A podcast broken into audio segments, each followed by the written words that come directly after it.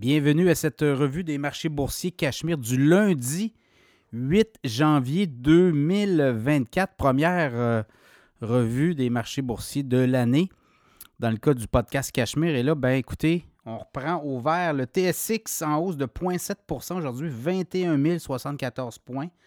Également le SP 500 en hausse de 1,4 4 763. Le Dow Jones en hausse de 0,6% 37 683. Le Nasdaq en hausse de 2,2% 14 843. Le baril de pétrole retraite de 3,4 à 70,77 US référence WTI. Le Bitcoin explose 47 305 2920 de hausse, une hausse de près de 7 6,6% ben, et l'once d'or euh, qui retraite de 16,30 près de 0,8% 2033,50 Donc, vous l'avez entendu, la nouvelle, le Bitcoin, le 10 janvier, donc mercredi 10 janvier, la SEC pourrait décider d'autoriser la vente sur les marchés boursiers d'ETF, de fonds négociés en bourse, des FNB, euh, Bitcoin comptant. Donc, on les a au Canada, ces ETF-là, ces Bitcoin comptant. Euh, FNB, évidemment, mais aux États-Unis, la SEC était toujours euh, réfractaire. Et là, ben, il y a des demandes, il y a des grands groupes, dont BlackRock, qui est un des plus grands gestionnaires de fonds d'actifs au monde, qui veut émettre des ETF Bitcoin aux États-Unis. Donc, on pourrait avoir une décision favorable et c'est pour ça qu'on anticipe. Ça sera à suivre aussi euh, dans le cours euh, du Bitcoin. Et si ça, ça passe, ben écoutez, euh, ça pourrait donner un envolé incroyable au Bitcoin au cours des prochaines semaines, des prochains mois. Ça sera à suivve.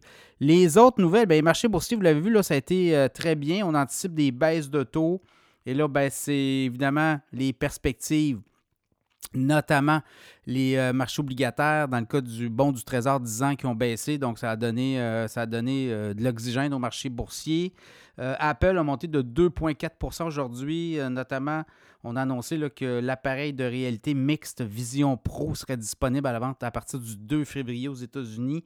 Les microprocesseurs, les fabricants de puces cartes, électroniques, Nvidia a avancé de 6,4 AMD 5,5% d'avancée.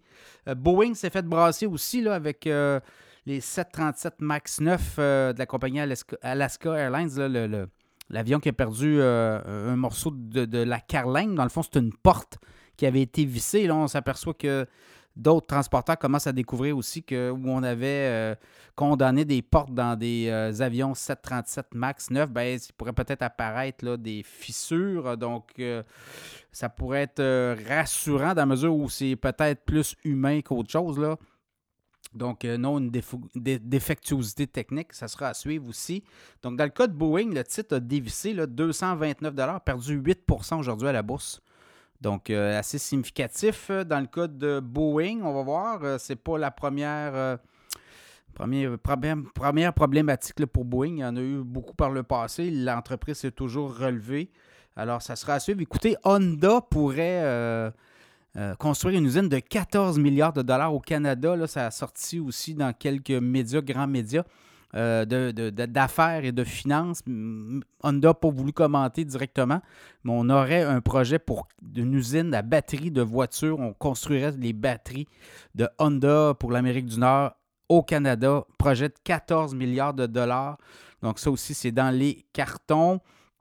Euh, autre nouvelle aujourd'hui, Gildan aussi, un fabricant de, de de t-shirts. Euh, ben, on a congédié le grand patron, Glenn Chamandi, mais là, euh, ce qu'on vient, on vient à la charge parce que là, il y a comme une grogne, on voudrait le réembaucher. Et là, le conseil d'administration a émis quand même ou fait connaître un style de gestion euh, qui n'était pas très structuré. On dit que M. Chamadi se, rendait rarement au bureau, euh, dirigeait beaucoup à distance, n'a pas visité non plus la nouvelle usine de de chandail Gildan au Bangladesh. Donc, on lui reproche un style de gestion qui est très, très, euh, très décousu, sans jeu de mots évidemment, très erratique. Donc, a été quand même PDG pendant plus de 20 ans à la direction de Gildan. Donc, ça va être à suivre parce que là, il semble avoir une bataille à l'interne. Il y a des gens qui voudraient réembaucher l'ancien PDG, là, d'autres qui disent non, écoutez, euh, son, temps est fait, son style de gestion ne plaisait pas. Donc, euh, vraiment un bras de fer au CA de Gildan.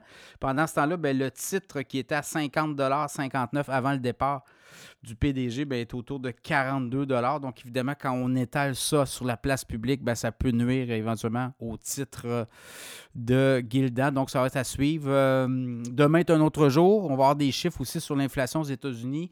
On va commencer euh, la semaine prochaine, on va commencer les résultats financiers du quatrième trimestre de l'année.